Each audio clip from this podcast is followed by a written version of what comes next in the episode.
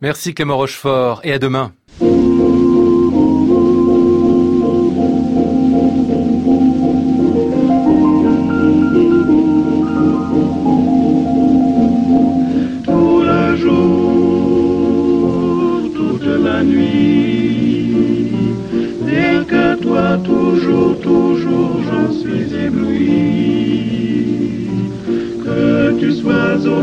Qu'importe, puisqu'en moi tendrement je t'emporte, oh mon amour, nuit et jour. Bonsoir à tous et bienvenue au Classic Club sur France Musique, une émission très spéciale aujourd'hui puisque nous ne sommes pas en direct depuis l'hôtel Bedford à Paris, mais depuis le Grand Palais qu'on connaît, au lieu où il se passe plein de choses, des expositions en veux-tu, en voilà, toujours des merveilles, en particulier celle-ci sous le titre Éblouissante Venise qui a commencé il y a quelques semaines déjà et qui se poursuivra jusqu'au 21 janvier. Particularité de cette exposition, il est question de Venise sous toutes ses formes artistiques au XVIIIe siècle, la peinture, l'architecture, la musique, tout cela mêlé et jusqu'aux artistes vénitiens qui sont allés essaimer un peu partout en Europe de musique. Vous vous en doutez, il en est question quasiment dans toutes les salles. On va en reparler tout ce soir avec euh, Catherine Loisel, Macha Makeyev et Patrick Barbier. Nous sommes ensemble jusqu'à 23h. Bienvenue à tous dans le Classic Club.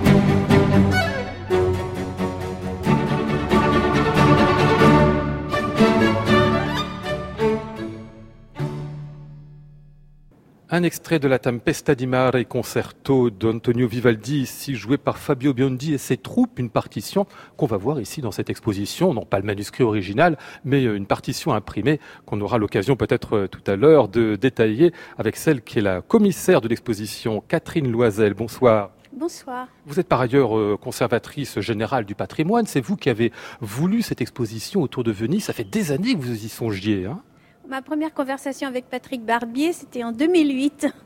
Mais bon, j'ai été tenace. Nous avons réussi.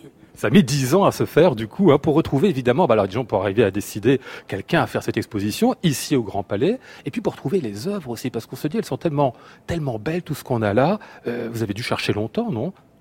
En fait, euh, non, euh, en trois ans, euh, j'ai réuni ces œuvres. C'est une exposition avec des prix internationaux, mais c'est effectivement très, très difficile d'obtenir des chefs-d'œuvre de tous les musées européens. Qu'on trouve ici, je me tourne vers Patrick Barbier. Bonsoir Patrick. Bonsoir Lionel. Écrivain, grand spécialiste de Venise, bien sûr, auquel vous avez consacré au moins un ouvrage. Je dis au moins parce qu'il y a tous ceux qui touchent de près ou de loin à cette ville absolument euh, merveilleuse. Ce qu'on trouve ici, c'est donc une sorte de lien entre tous les arts. Je le disais en ouverture, c'est ce qui fait la singularité pour moi, en tout cas, de cette, de cette exposition, c'est qu'on voit Venise comme euh, monde de spectacle, d'architecture, de peinture, de musique permanent. Voilà, c'est-à-dire, c'est d'ailleurs dans ce sens-là que j'ai toujours travaillé, une espèce de vie quotidienne de Venise, mais ici à travers les arts, et on passe de, la peinture à la sculpture à la musique quasiment dans toutes les salles, et je trouve que ça donne une espèce de vibration de ce qu'était la Venise au XVIIIe siècle. C'est, je crois, la grande réussite de cette exposition.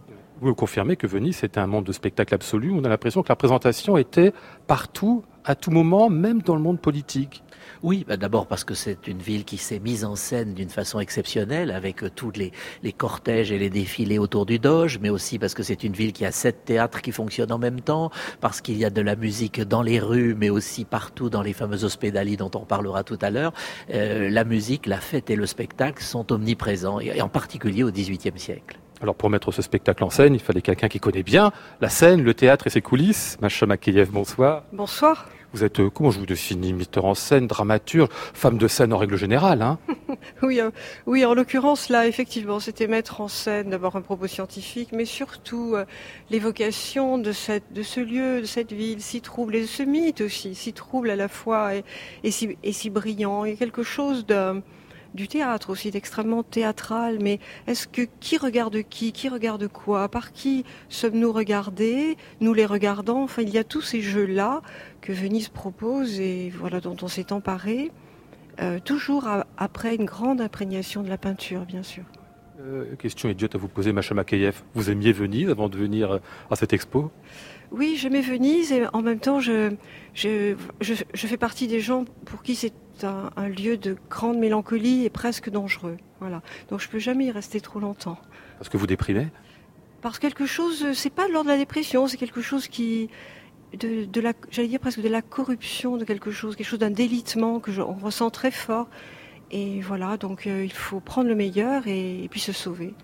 Alors le meilleur, ou là aussi pour le XVIIIe siècle, dans cette exposition, euh, Catherine Loisel, on est là dans la première pièce qui nous présente en fait tout un tas de vues euh, de Venise, entre autres par euh, Canaletto, bien évidemment, mais qui nous rappelle aussi peut-être qu'avant d'être une architecture en termes de pierre, Venise est une architecture politique. Qu'est-ce qui fait la singularité de cette ville au XVIIIe siècle? Lorsque Montesquieu vient à Venise en 1728, c'est pour étudier justement la vie politique vénitienne. C'est une oligarchie, la seule en Europe donc une, une, fausse république en quelque sorte. Et les aristocrates sont réunis en grand conseil pour voter les nominations et pour voter les lois. Donc il y a à peu près un millier d'aristocrates qui sont, sont censés décider du sort de la ville. En fait, ils sont à peu près 40. Euh, L'élite de l'aristocratie qui occupe les postes principaux, celle des procurateurs et bien sûr le Doge, le Doge n'étant qu'un qu titre honorifique celui qui nous accueille justement dans la première salle euh, sur un portrait de Tiepolo, qui est ce monsieur très impressionnant avec cette espèce de, de toge incroyable? C'est un amiral vénitien qui a perdu une main lors d'une bataille navale. Il est représenté en grande, grande toge cramoisie du procurateur avec son étole. Et l'étole indique le rang du procurateur. On est procurateur à vie, mais la charge elle-même ne dure que quelques mois. Les, le Tiepolo précise également les traits tout à fait laids du personnage et lui donne une grandeur, une majesté euh, qui est tout à fait particulière à l'état vénitien. Euh, les tableaux qu'on a autour euh, de nous dans cette pièce, donc du, Canaletto, c'est des tableaux qu'on connaît souvent très très bien. Est-ce qu'ils sont fidèles à ce que pouvait être Venise à l'époque? Je veux dire, est-ce qu'ils sont là pour représenter véritablement la cité telle qu'elle est ou est-ce qu'ils la rêvent? Ah non, la Venise de Canaletto est une Venise réelle. Simplement, il oriente un peu la perspective il ouvre la perspective. Mais on voit ici véritablement la salute. On voit les personnages qui attendent au premier plan, qui sont des capitaines de navires, qui attendent l'autorisation d'accoster. Euh, dans l'atelier des tailleurs de pierre, on voit les personnages qui préparent la façade de l'église San Vidal. Et on voit à l'arrière-plan le campanile de l'église de la Carita, qui va tomber en 1744. Et euh, l'église elle-même deviendra le musée de l'Academia. Euh, plein de musique va nous accompagner tout au long de cette exposition. Il y aura bien sûr au moins un petit cabinet, quelques autres tableaux qui vont nous la présenter, cette musique. On va en entendre un petit peu, si vous voulez bien, qui va accompagner nos pas tout au long de cette exposition. Je vous rappelle que nous sommes au Grand Palais jusqu'à 23 heures. Ici, la musique de Leonardo Leo, chantée à l'époque par un certain Carestini.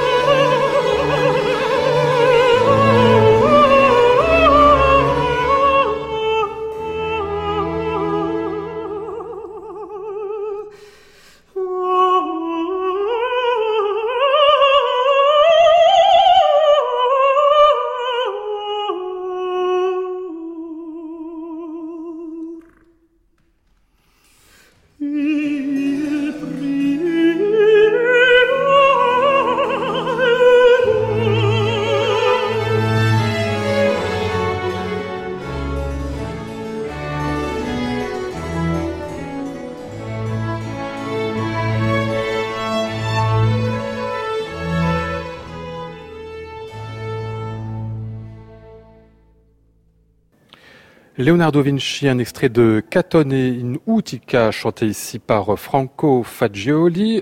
C'était Carestini qui avait chanté à l'époque ce rôle de Cesare et il se trouve que bah, Carestini est passé par Venise lui aussi. On le rencontrera certainement un petit peu plus loin. Mais là, je m'arrête devant un, tableau, euh, Patrick Barbier, du Canaletto. Toujours, on est toujours dans la première très grande salle euh, de cette euh, exposition. On voit un, bâtiment un peu blanc sur la gauche de ce tableau sur lequel vous vouliez nous arrêter quelques instants. Oui, parce que ce, ce bâtiment, qu'on voit toujours aujourd'hui absolument inchangé, c'est l'Ospedale dei Mendicanti, donc des mendiants, qui est l'une de ces quatre institutions musicale, à l'origine de charité, mais en fait quatre institutions musicales. Donc évidemment, le grand public connaît davantage la Pietà parce que c'est là que Vivaldi enseignait. Et dans ces quatre hospedaliers se trouvaient des jeunes filles orphelines qui étaient formées à la musique pendant 10 ou 12 années et qui devenaient les meilleures musiciennes de Venise et pour ainsi dire d'Europe. Et elles chantaient donc dans la chapelle que nous voyons à gauche du tableau.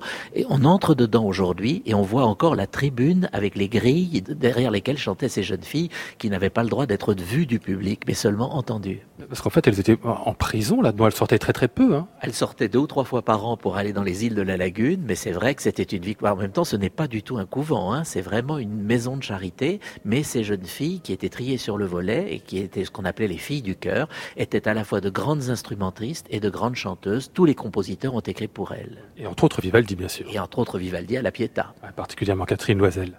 Et en fait, sur l'autre tableau de Canaletto, on voit la façade de l'église de la Pietà, où Vivaldi a enseigné pendant presque 25 ans. Donc là, c'est le coin Vivaldi ici. Tout à fait. Et Vivaldi est présent partout ici, bah dans cette exposition. Vraiment visible nulle part, mais présent absolument partout. Macha Makeyev. Vous remarquerez quand même, quand regarder cette peinture, elle est extrêmement sonore. Hein. Pour peu qu'on la contemple plus de 5 secondes, il y a des bruissements. Tous les sons sont racontés. Euh, jusqu'au bout des bouts de tissu là-haut qui doivent claquer un petit peu dans l'air. Et c'est incroyable la, puissance d'évocation sonore qu'a cette peinture-là.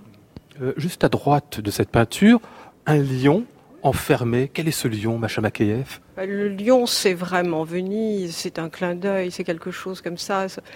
La, la, noblesse, c'est et quelque, quelque chose de malicieux aussi, parce que à Venise, tout est dit, rien n'est dit, tout est, tout est en écho du cœur humain, euh, tout est théâtralisé. Donc euh, j'ai beaucoup aimé. Cette... En plus, c'est un, c'est un lion d'atelier. Donc euh, d'atelier, c'est-à-dire? Oui, il est, il vit dans un atelier, donc il est. il est peint, il est dessiné très régulièrement par toutes sortes de gens. Donc voilà, il, il connaît les artistes un lion empaillé aussi en même temps, Patrick. Mais enfin, on a surtout euh, très souvent appelé Venise la République du lion, hein, puisque c'est le symbole de Saint-Marc. Donc c'est vrai que je pense que c'était un clin d'œil ici assez, euh, assez sympathique dès l'entrée. Allez, on va avancer un petit peu dans une euh, petite pièce toute sombre qui nous présente tout d'abord ici de magnifiques marionnettes. On les voit dès qu'on arrive, évidemment. C'est des marionnettes, inutile de demander, Catherine Loisel, de Venise et d'époque. Mais alors, de quelle époque, précisez-moi cela? C'est un exceptionnel ensemble de marionnettes du XVIIIe siècle hein, qui vient de la Goldoni à Venise, le musée de la, la maison de Goldoni. Et on sait que Carlo Goldoni, à 8 ans, a écrit une de ses premières pièces pour un théâtre de marionnettes qu'il possédait chez lui. C'est fantastique les marionnettes parce que c'est toujours une sorte de petit laboratoire, pas seulement pour les enfants, Macha Makeyev, hein, avant le théâtre. Mais non, pas du tout. Nous, on a reconstitué un théâtre avec des papiers anciens, avec un fronton. Et puis, à regarder les visages, regarder les jeux de regard. Oh, moi, je me suis amusée à, mettre en scène qui regarde qui. Et, voilà. Mais il y a une puissance là aussi évocatrice de, et en plus, euh, je les ai vues transporter. Elles sont assez lourdes. Elles ont une âme en bois et c'est magnifique, c'est quelque chose de, somptueux. Les tissus sont d'une qualité incroyable et l'usure, l'usure parce que ce sont des acteurs qui ont beaucoup joué. Donc c'est extrêmement émouvant de les avoir là, juste en face du cabinet de musique.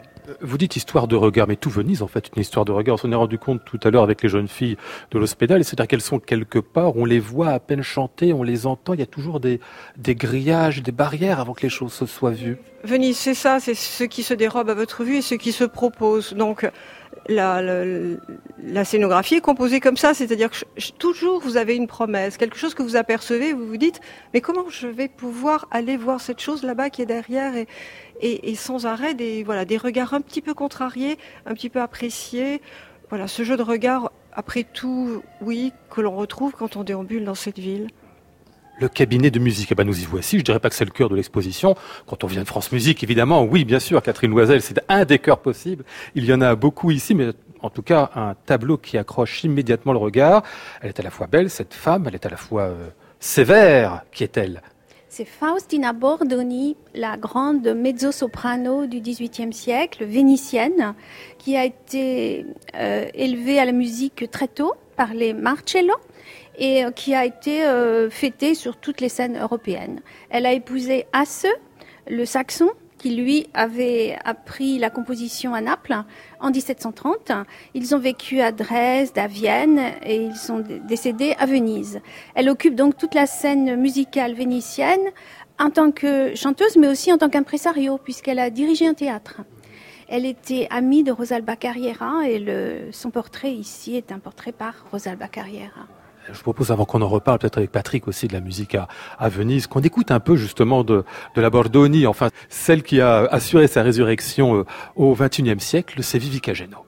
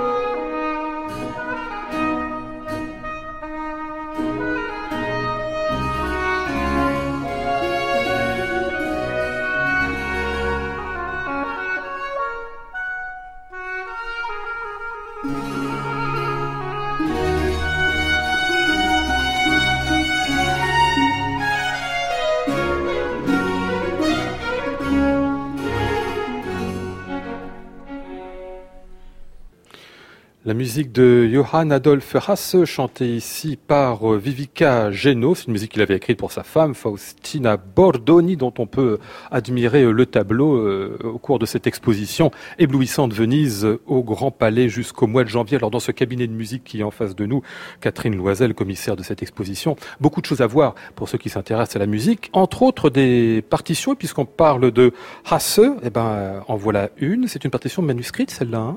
Oui, c'est un, une copie, ce n'est pas une partition autographe, euh, un air euh, pour euh, Faustina Bordoni d'Alisa. Et il y a aussi une partition autographe de Vivaldi qui appartient à la Bibliothèque nationale de France, la sonate RV19 qu'il a écrite pour le violoniste Pisandel.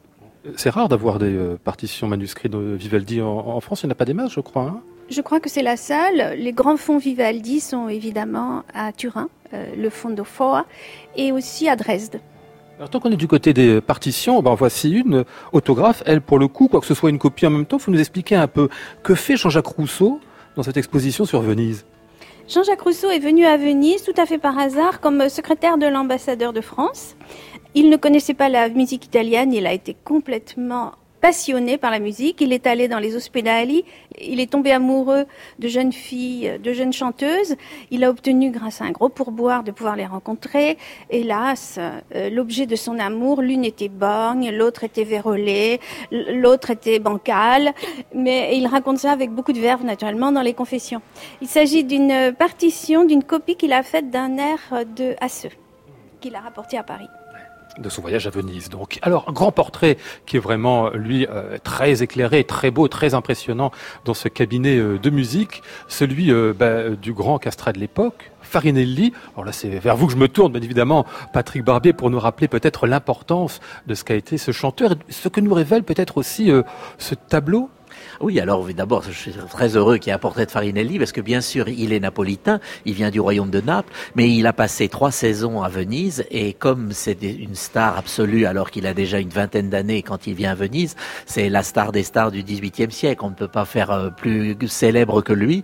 Euh, son, son, comportement à Venise, d'abord ses triomphes sont considérables, mais surtout le comportement des, des Vénitiens est tout à fait caractéristique de ce que serait aujourd'hui soit une rockstar, soit un acteur de cinéma.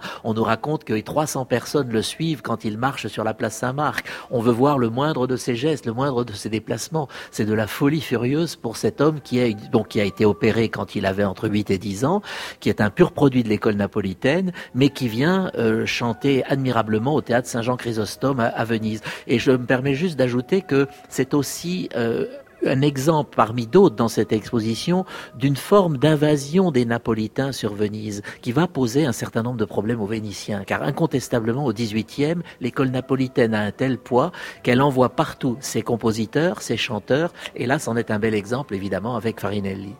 Il a un drôle de visage quand même, hein, Farinelli là-dessus. Hein. Alors il avait probablement euh, le, la partie supérieure de la bouche qui avançait un petit peu. Il était très très grand. Je voudrais vous rappeler que nous avons récemment euh, autorisé la, euh, notre centre de recherche sur Farinelli à Bologne a autorisé l'exhumation du corps de Farinelli, de son tombeau à Bologne. On a pu faire pendant quatre ans des expériences scientifiques très approfondies et on a constaté ce que je racontais déjà depuis longtemps dans tous mes livres, c'est que les castrats étaient très très très grands puisque comme il avec la castration il n'y avait pas de puberté il continuait à grandir jusqu'à l'âge de 25-30 ans. Et la moyenne du castrat, c'est 1m85, 1m90. Et Farinelli faisait, nous le savons maintenant très précisément, 1m91. Donc, personnage très grand qu'on voit très très bien sur les caricatures qui sont ici, euh, parce que ces caricatures, certes, elles ont tendance à exagérer le trait, c'est le propre d'une caricature, mais elles montrent des, des castrats très longs, un peu filiformes, avec des os euh, très longs et, probablement très fragiles. En tout cas, ça, révèle beaucoup de choses sur la, la physionomie du castrat, indépendamment de la voix que là, du coup, on ne peut pas écouter malheureusement. On a donc le, grand tableau en pied d'un côté, et puis on a on a fait les caricatures de l'autre. Macha Makeyev, elles sont fascinantes toutes ces caricatures de Zanetti, parce qu'elles sont vivantes. Hein. Ah oui, tout à fait. Et puis euh, elles font écho vraiment à aux coulisses et aux loges actuelles. Je me rappelle, j'ai des souvenirs très précis à l'opéra comique, par exemple, dans les attitudes, dans la façon d'être et la façon de les voir aussi euh, comme surpris. C'est là où elles sont extrêmement vivantes. Je veux dire, c'est pas des choses abstraites, c'est vraiment des, des, attitudes très, très, très, très, tout à fait réelles. C'est un peu le sampé de l'époque, non hein, Les musiciens, oui. Et puis en plus, ils représentent, si je ne dis pas de bêtises, ici des, personnages réels, hein, Catherine Loisel. Ah, ce sont tous les chanteurs qui étaient présents à Venise, à l'opéra, pendant euh, le carnaval, entre les années 1720 et 1740. Et euh, regardez par exemple euh, cette chanteuse Vittoria Tesi, qui était amie de Zanetti, qui la représente. Il y a ici l'autoportrait de Zanetti en costume de masque ce costume de masque que tous les étrangers appréciaient parce qu'il est ambassadeur non pontifical, ils étaient tous anonymes sous le masque. Et elle est représentée de manière un petit peu humoristique, euh, les mollets nus. La dame avait pris beaucoup d'embonpoint depuis ses débuts à Venise. Oui, ça se voit pas là-dessus parce que les corsets sont très efficaces. Hein. Oui, mais regardez les mollets. Oui, oui, quand même. Débordent. Oui, oui, sans doute. Oui, oui. On n'est pas les mesurer, mais quand même. Bon, euh, Farinelli a fasciné beaucoup de monde, entre autres les contre-ténors actuels, bien sûr. On va entendre ici Philippe Jarowski.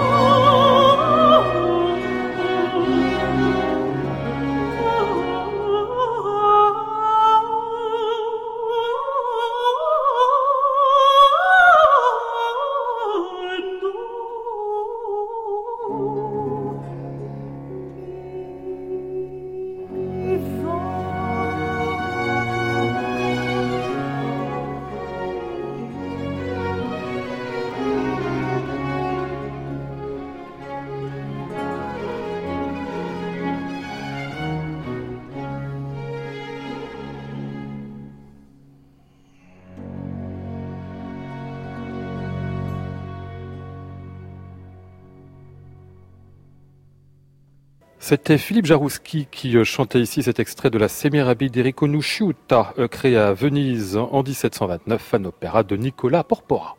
Classic Club, Lionel Esparza, France Musique. On est en train de quitter, euh, Catherine Loisel, le cabinet musical de cette exposition éblouissante Venise. faut dire deux mots comme des instruments très rapidement. Un violoncelle et une épinette. Elle me surprend un peu, elle est toute petite. Enfin, de, quand date-t-elle celle-là 1692, signée à Venise. Et dans les hospédaliers, euh, il y avait, on, éduquait les jeunes filles, mais aussi on leur fournissait des instruments de grande qualité. nous avons réuni le violoncelle de Goffriller, un corps anglais et une mandoline vénitienne, utilisée à Venise au XVIIIe siècle. Alors écartons-nous, euh, Catherine Loisel, de ce cabinet-là, et puis allons dans la salle suivante, grande salle où il y a déjà beaucoup de costumes, quelques tableaux sur lesquels euh, on va revenir, euh, qui est une salle qui reconstruit d'une certaine manière ce que pouvait être un intérieur dans une maison, enfin un palais de la grande noblesse au XVIIIe siècle à Venise. on se dit qu'il y avait du luxe absolument partout, parce que des objets ici qui sont absolument magnifiques. Il y a un reliquaire euh, en verre de Murano qui montre comment les verriers de Murano a, été arrivé à une maîtrise extraordinaire des couleurs et des reliefs. Euh, quel est ce tableau qu'on a en face de nous de Pietro Longhi, euh, Patrick Barbier? Oui, c'est un tableau d'ailleurs assez célèbre et que j'aime beaucoup parce qu'il nous montre vraiment la musique de façon informelle. Et dans un salon, on voit des euh, gens qui écoutent, euh, il y en a même qui jouent aux cartes à gauche, et puis on voit trois musiciens qui sont derrière une table, et les partitions sont posées sur la table, et on joue vraiment, je dirais, pour se faire plaisir et pour la petite société qui est autour. Et moi, je trouve que c'est un tableau important parce qu'il nous renvoie vers cette Venise extrêmement musicienne. Tous les voyageurs ont parlé de la passion des Vénitiens, mais y compris les plus modestes pour la musique. Il y a un voyageur qui nous dit le moindre garnement trille comme un rossignol. Et un autre témoin nous dit les pêcheurs communiquent en chantant avec leurs femmes restées sur la, berge. Donc la musique est vraiment omniprésente dans la rue, dans les salons privés, dans la toute petite bourgeoisie, comme sur les plus grandes scènes. Je voulais simplement préciser que la musique n'est pas réservée au grand théâtre ou même aux hospédales. On la chante tout le temps, on joue tout le temps dans les salons, vous le dites bien, dans la rue, c'est tout le temps. On s'exprime en chantant à Venise. Et moi, j'ai toujours pensé que c'est c'était aussi un moyen de combattre le silence de Venise, parce que tous les voyageurs nous parlent du silence de Venise quand euh, ils arrivent, par rapport à toutes les autres villes qui ont des embarras de la circulation, des carrosses, des chevaux, tout ce monde la piaffe. Et là, comme à l'époque, évidemment, il n'y a pas de bateau à moteur, comme vous savez, il n'y a que des rameurs, on a une impression de silence. Et je pense que la musique, eh bien, elle, sort, elle émane comme ça de ce silence. Et c'est pour ça qu'elle est partout. Alors on tombe dans ce qui est ici la, deuxième salle de l'exposition sur un tableau euh, magnifique, le Christ à Emmaüs d'un certain Guardi, ah bah si on le connaît bien, Guardi quand même. Enfin cette touche-là est absolument sidérante, euh, Catherine Loisel. Ah oui, c'est Gian Antonio, c'est le frère aîné de Francesco, plus connu pour ses doutés, ses vues de Venise. Oui, le tableau est extraordinaire et il est dans l'église des Andelys, donc personne ne, va le voir. Et en plus, on peut présenter présente le dessin préparatoire et on voit comment l'artiste sculpte la lumière à la fois sur le papier et sur la toile. Et euh, le, résultat est incroyable.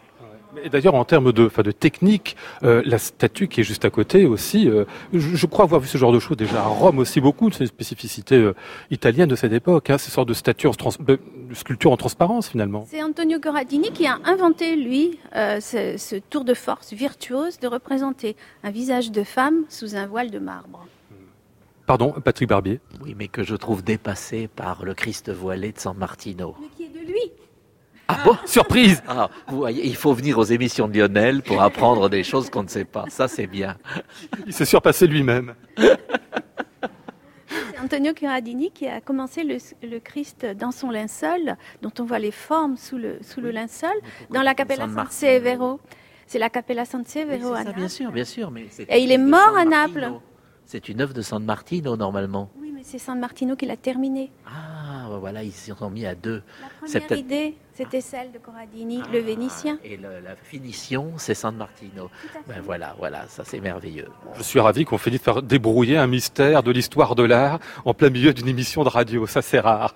Bon, je vous propose, chers amis, de nous asseoir un petit peu, puisqu'il y a des banquettes qui sont installées euh, ici, qui forment presque une scène en face de nous, dans cette euh, salle, euh, ici même dans l'exposition éblouissante de Venise, et des musiciens qui se sont installés. Ils sont quatre, ils sont tout jeunes. Il y a deux violons, un violoncelle, un théorbe si je compte bien, euh, ils viennent du Conservatoire de Paris et vous nous interprétez un peu de la musique de Caldara.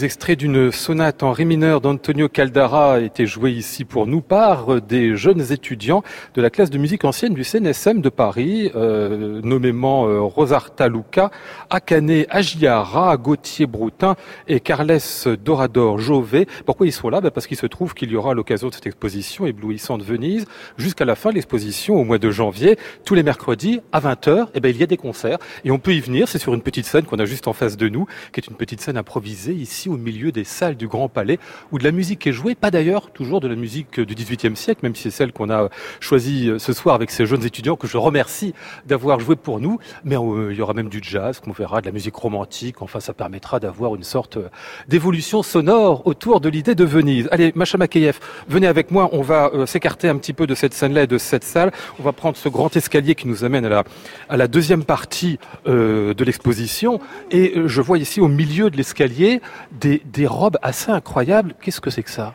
alors c'est une œuvre d'Isabelle Borchgrave qui est une espèce de poétesse du papier. Ce sont des robes 18e qu'elle a inventées pour, pour cette exposition et qu'on a accrochées dans l'immense cage d'escalier de, de, cet escalier monumental qui sert aussi de scène puisque il y a non seulement les musiciens mais il y a aussi des danseurs bientôt et bientôt aussi des, des, des acteurs, des comédiens qui vont venir. Donc c'est comme un décor et c'est aussi l'évocation, l'allusion, l'écho au carnaval. Et en même temps, c'est pour ne pas rompre le, en raison de l'escalier, surtout ne pas rompre le récit. Ne pas rompre le récit, j'allais dire, plastique et, et de, de, sensualité de l'exposition. Mhm. Parce que Venise, au XVIIIe siècle, c'est évidemment une histoire qui se poursuit à peu près, on va dire, sans discontinuité jusqu'à la chute de la République, qui évidemment fait une césure importante. Et puis dans ce récit, les artistes euh, partent en exil, quittent Venise pour aller former une espèce de diaspora en, en Europe. Et donc il fallait raconter ce mouvement-là et donc utiliser l'architecture de ce point de vue-là. Euh, l'escalier est utile pour cela, justement. Alors on arrive, Catherine Loisel, au deuxième étage, justement, et c'est Macha qui nous suggère d'aller dans cette direction-là. La diaspora vénitienne, on va y venir dans un instant. Mais là, on a quelques machines incroyables. C'est une ville de machines aussi, Venise. On ne le représente pas, de machines visuelles en particulier. Peut-être qu'il faut demander à, Macha, parce que là, pour le coup, les histoires du visuel, c'est plutôt elle. Alors ça, ce sont les stéréoptiques. Ce sont deux artistes, j'allais dire forains, qui font et qui ont inventé deux machines pour cette exposition avec des aquarelles de, de Venise et un, gali, un galipétoscope, c'est-à-dire une vision à 360 degrés de, des façades vénitiennes sur la place Saint-Marc. Et ça fait écho, je trouvais très malicieusement, au Mondo Novo que l'on présente dans l'avant-dernière salle et dont vous parlera certainement Catherine Loisel. Et voilà que on est aussi à Venise toujours sur la place publique. La place publique est vraiment un théâtre. Donc ici, il fallait faire écho à ça. Allez, on avance un petit peu pour voir justement euh, ce qu'il en est de cette diaspora euh, vénitienne. Catherine Loisel, euh, Venise, évidemment, les artistes qui travaillent sur place, ceux comme les musiciens napolitains, Patrick Barbier nous racontait ça tout à l'heure, qui viennent à Venise pour l'enrichir, mais évidemment tous ces peintres en particulier qui vont partir un peu partout en Europe. quelles sont les, les nations qu'ils vont visiter au fil du 18e alors l'ambassadeur d'Angleterre en 1708 repart de Venise avec Marco Ricci, euh, un castrat et Gian Antonio Pellegrini, donc deux peintres et un, chanteur. Et euh, pendant quelques années, l'Opéra de la Noblesse euh, à Londres va donner des pièces italiennes et vénitiennes.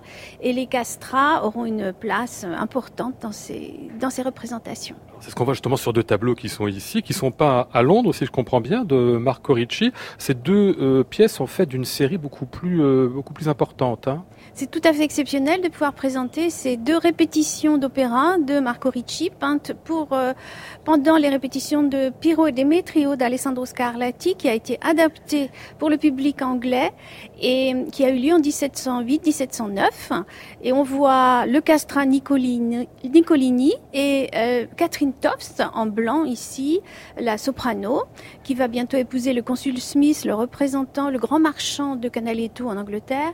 Et puis deux chanteuses aussi dans, un, dans une autre scène. Marco Ricci a inventé ces scènes de genre à Londres et les, les décors qu'il a fait pour Castle Howard, une grande résidence anglaise, euh, inclut également ces scènes de genre. Patrick Bardier, vous voulez compléter peut-être? Oui, oui c'est-à-dire je voulais dire que le, sur ces tableaux, donc ces répétitions d'opéra sont intéressantes parce qu'elles nous montrent qu'il y a eu quelques représentations d'opéra italien avant le, le, premier opéra de Handel, Rinaldo, qui est en 1711. On pense toujours que c'est un peu le point de départ, mais en fait il y a eu quelques représentations italiennes avant. Donc les castras sont apparus finalement essentiellement au début du 18e, donc finalement avec beaucoup de retard en Angleterre. Hein, et à partir de, de, de, Rinaldo de Handel et tous les opéras suivants, ben, les castras vont devenir encore des monstres sacrés en Angleterre, et ça va même être les lieux du plus grand enrichissement des castrats, puisque là, non seulement ils ont des cachets absolument euh, monumentaux, mais en plus, le lendemain des spectacles, la noblesse anglaise leur offre des rivières de diamants, des saphirs, des émeraudes, et, ils sont comblés de cadeaux. Donc c'est vrai que euh, ça explique aussi la, fortune absolument étonnante des, grands castrats de l'époque. Ce qu'on voit si on s'avance. Ah, pardon, excusez-moi, Catherine. L'opéra italien s'arrête avec The Beggar's Opera parce qu'il y a une réaction nationaliste en Angleterre. Alors, ce qu'on voit en, poursuivant ici, c'est une grande salle avec des, avec des colonnes. Je vais me tourner vers, vers Macha Makeyev parce que c'est elle qui a construit et voulu cela. C'est absolument super parce qu'on a une sorte de, bah ouais, de perspective. On, se demande un peu où on est. Euh, pourquoi vous avez construit ça et comment Peut-être sur quel modèle? Tout simplement sur un modèle vénitien? Oui, c'est une rêverie autour des arcades vénitiennes, bien sûr, mais c'était surtout répondre au récit de la diaspora, c'est-à-dire qu'il fallait mettre en scène le public allant d'un pays à l'autre et il fallait quelque chose aussi d'extrêmement mobile. Ce que j'ai aimé, c'est mettre en scène aussi le public et, quelque chose qui, apparaît, qui disparaît, les corps qui apparaissent, qui disparaissent. évidemment aussi, bien sûr, un code couleur parce qu'il fallait cinq lieux différents dans cette Europe et en même temps, c'est comme un voyage.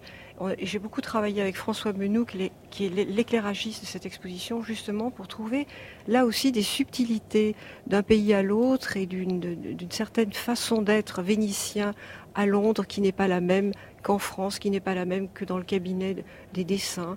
Voilà. Et à chaque fois, beaucoup de travail avec la lumière. Euh, la théâtralisation sans la lumière, vous savez, ça serait quasi impossible. Allez, on va aller rentrer petit à petit dans cette salle. Je crois qu'un micro est resté du côté de nos étudiants euh, de la classe de musique ancienne du Conservatoire de Paris. C'est un Vivaldi et un extrait de la Folia qu'ils nous font maintenant.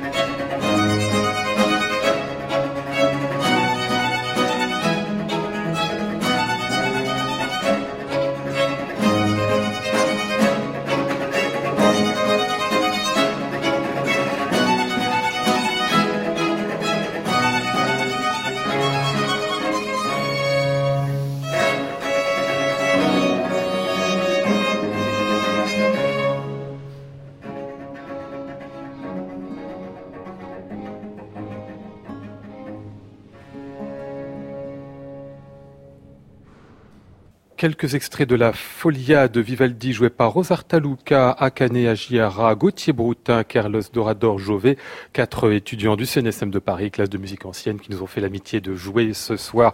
Pour nous, on les remercie bien, vraiment. Et puis, on signale donc que tous les mercredis, euh, tout au long de cette exposition éblouissante Venise jusqu'au 21 euh, janvier, tous les mercredis à 20h, des concerts seront donnés euh, ici en nocturne.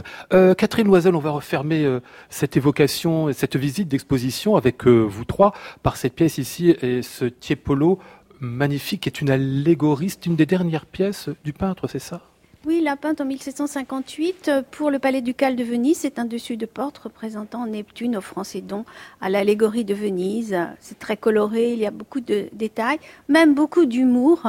Et c'est un peu un résumé de l'art extraordinaire de ce plus grand artiste décorateur du XVIIIe siècle. Tiepolo, il y en a deux, c'est bien cela? Dans l'exposition, on voit bien, j'espère, la différence entre l'art de Giambattista le père et celui de Giandomenico le fils. Le fils qui est né vénitien et qui est mort autrichien. Euh, parce qu'il est parti où? Non, parce qu'il est Venise a été donnée par Napoléon Bonaparte à l'Autriche en 1797. C'est lui qui a fait les sourguines merveilleuses qu'on a dans la, salle des colonnades de l'autre côté. Hein. Et c'est lui qui a inventé les scènes vénitiennes, le charlatan, le menuet sur la place publique, euh, le mondo novo. Ah, le rhinocéros aussi, c'est lui. Non, lui, ça, le rhinocéros, c'est Pietro Longhi. Heureusement, on n'aura pas le temps de voir. Il y en a tellement à voir ici dans cette exposition. J'ai l'impression qu'on a fait que la moitié des, scènes. Patrick Barbier, vous remarquez euh, juste à l'instant euh, euh, qu'en fait, tous ces artistes vénitiens, ils sont tous morts à l'étranger dans la deuxième moitié du XVIIIe. Hein. Oui, mais la diaspora, c'est aussi d'abord ces voyages incessants des Vénitiens et qui peuvent aller jusqu'à leur mort. Je, signalais simplement la, la, mort de Tiepolo à Madrid, la mort de de Vivaldi à Vienne, et ça c'est assez étonnant. Je vous parlais tout à l'heure de la l'OPA que font les Napolitains sur Venise. Vivaldi vit très mal. Il quitte Venise en 1740 et il meurt dans la misère à Vienne. Donc c'est aussi une triste destinée d'un homme pourtant qui fait le centre de cette exposition. le sculpteur Corradini meurt à Naples hein, après avoir travaillé à la Cappella San Severo. Alors on va euh, refermer cette évocation définitivement par euh, un objet qu'il faut voir absolument, il Mondo Novo, cette espèce de, machine très étrange. Catherine Loisel, qu'est-ce que c'est que ce, ce Mondo Novo Est-ce que c'est une spécificité euh, vénitienne, cet appareil de vision? Non, ça, ça, se, joue, enfin on le voit sur toutes les places euh, publiques en Europe, mais à Venise on le peint. C'est ça la spécificité. Gian Domenico Tiepolo peint la foule agglutinée autour du Mondo Novo et nous, nous avons la chance de présenter un Mondo Novo, c'est-à-dire la boîte dans laquelle on passe les vues optiques. Et dans cette salle, il y a d'ailleurs euh, Macha Makeyev, il y a dans cette salle des, tréteaux. En fait, vous n'avez pas pu vous empêcher de mettre des tréteaux. Je signale qu'on peut, on peut s'asseoir. D'ailleurs, on va le faire euh, en place des tréteaux. Là, en face, il y a un petit théâtre. Il y a des, costumes. Il y a, même un âne. Oui, il y a un âne qui tire la roulotte des saltimbanques. En fait, c'est vraiment l'éloge de, des saltimbanques ici. Et ça fait un lien avec euh, toute la peinture, même celle du XXe siècle. C'est l'amorce d'une inspiration incroyable. Donc, euh, ils sont présents et ces, tréteaux servent évidemment aux musiciens lors des nocturnes, mais aussi aux acteurs et aux danseurs. Et puis, c'est vraiment l'hommage à Tiepolo qui, qui s'étend regarder ces artistes de rue, pour qui c'est une source d'inspiration incroyable. Et en même temps, là aussi, un jeu de qui regarde qui.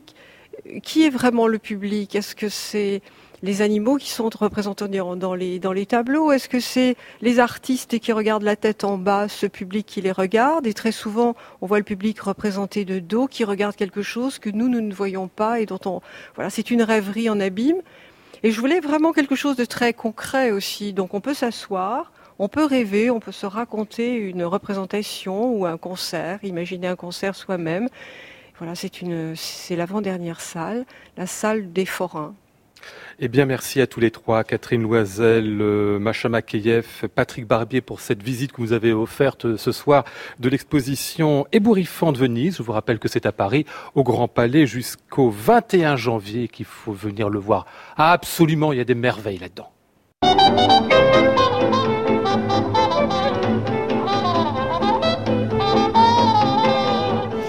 Nous étions pour cette visite avec Flora Sternadel, Maud Nourri, Antoine Courtin, Frédéric Kierou et Benjamin Chauvin.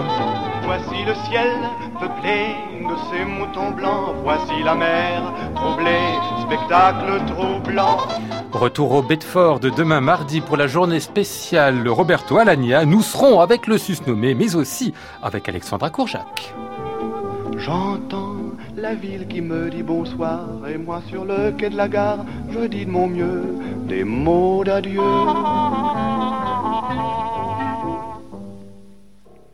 Comme tous les lundis à 23h, retour dans nos studios avec François Bonnet pour l'expérimental. À réécouter sur francemusique.fr.